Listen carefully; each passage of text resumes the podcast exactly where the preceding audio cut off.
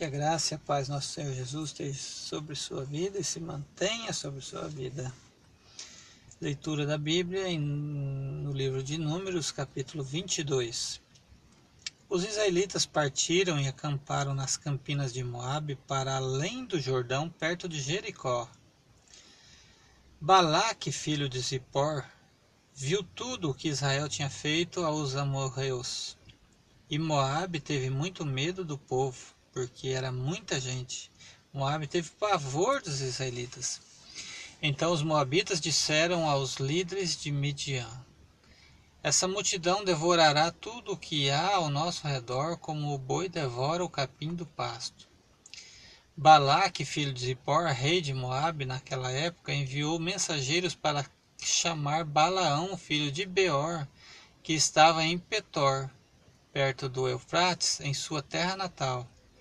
A mensagem de, que Bala, de Balaão dizia: Um povo que saiu do Egito cobre a face da terra e se estabeleceu perto de mim.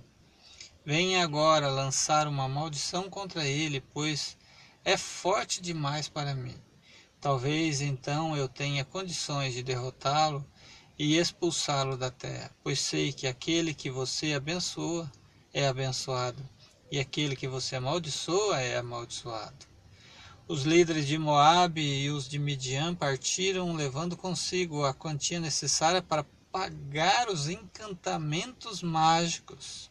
Quando chegaram, comunicaram a Balaão o que Balaque tinha dito. Disse-lhes Balaão: Passem a noite aqui e eu lhes trarei a resposta que o Senhor me der.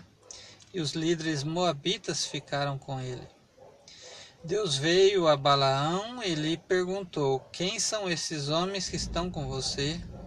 Balaão respondeu a Deus: Balaque, filho de Zippor, rei de Moabe, enviou-me esta mensagem.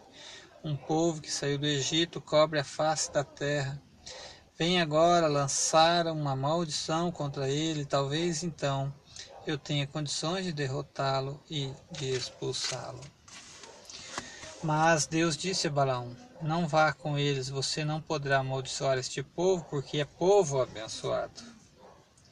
Na manhã seguinte, Balaão se levantou e disse aos líderes de Balaque: Voltem para sua terra, pois o Senhor não permitiu que eu os acompanhe.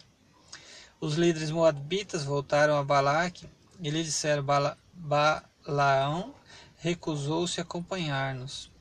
Balaque enviou outros líderes em maior número e mais importantes do que os primeiros. Eles foram a Balaão e lhe disseram: Assim diz Balaque, filho de Zippor, que nada o impeça de vir a mim, porque eu recompensarei generosamente e farei tudo o que você me disser. Venha, por favor, e lance para mim uma maldição contra este povo. Balaão, porém, respondeu aos conselheiros de Balaque: Mesmo que Balaque me disse, o seu palácio me desse o seu palácio cheio de prata e ouro, eu não poderia fazer coisa alguma, grande ou pequena, que vá além da ordem do Senhor, meu Deus.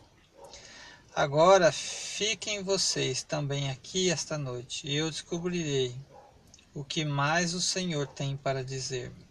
Naquela noite Deus veio a Balaão e lhe disse: Visto que esses homens vieram chamá-lo, vá com eles, mas faça apenas o que eu lhe disser. Balaão levantou-se pela manhã, pôs a sela sobre a sua jumenta e foi com os líderes de Moabe. Mas acendeu-se a ira de Deus quando ele foi. E o anjo do Senhor, letra maiúscula, anjo, pôs-se no caminho para impedi-lo de prosseguir. Balaão ia montando, montado em sua jumenta. Seus dois servos o acompanhavam. Quando a jumenta viu o anjo do Senhor eh, parado no caminho, empunhando uma espada, saiu do caminho e foi-se pelo campo. Balaão bateu nela para fazê-la voltar ao caminho. Então o anjo do Senhor se pôs num, num caminho estreito entre duas vinhas, com muros dos dois lados. E quando a jumenta viu o anjo do Senhor encostou-se no muro, apertando o pé de Balaão contra ele. Por isso se bateu, né, por isso ele bateu nela de novo. O anjo do Senhor foi adiante e se colocou num lugar estreito, onde não havia espaço para desviar-se, nem para a direita, nem para a esquerda. E quando a jumenta viu o anjo do Senhor, deitou-se debaixo de Balaão. Acendeu-se a ira de Balaão, que bateu nela com uma vara. Então o Senhor abriu a boca da jumenta, e ela disse a Balaão: Que foi que eu lhe fiz que vo para você bater em mim três vezes? Balaão respondeu à jumenta: Você me fez de tolo. Veja só, está conversando com a jumenta. Quem dera eu tivesse uma espada na mão e eu a mataria agora mesmo.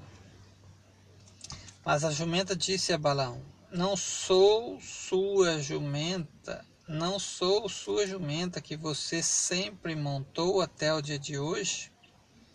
Tenho eu costume de fazer isso com você?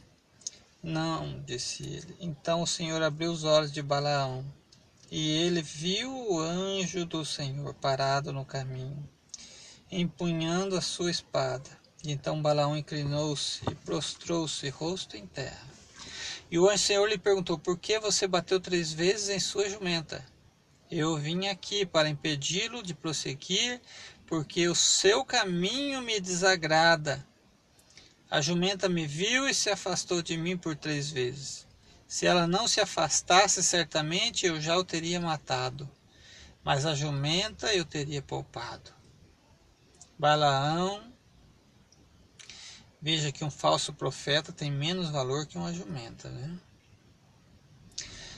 Versículo 34. Balaão disse ao anjo do Senhor: Pequei, não percebi que estavas parado no caminho para me impedires de prosseguir.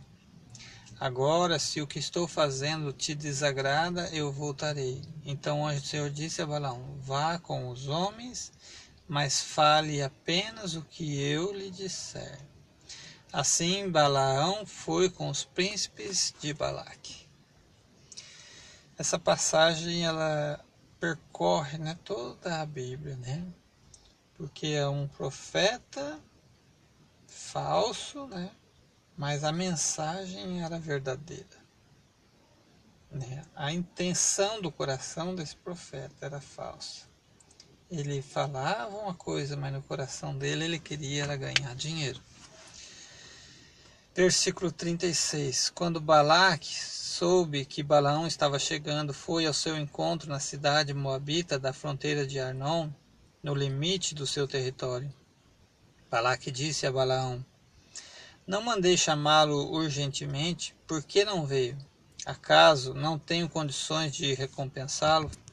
Aqui estou, respondeu Balaão, mas seria eu capaz de dizer alguma coisa?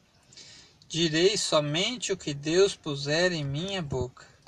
Então Balaão foi com Balaque até Queriate Uzote. E Balaque sacrificou bois e ovelhas e deu parte da carne a Balaão e aos seus líderes que com ele estavam. Na manhã seguinte, Balaque levou Balaão até o alto de Bamote Baal, de onde viu uma parte do povo. E esta foi então a leitura do livro de Números, capítulo 22.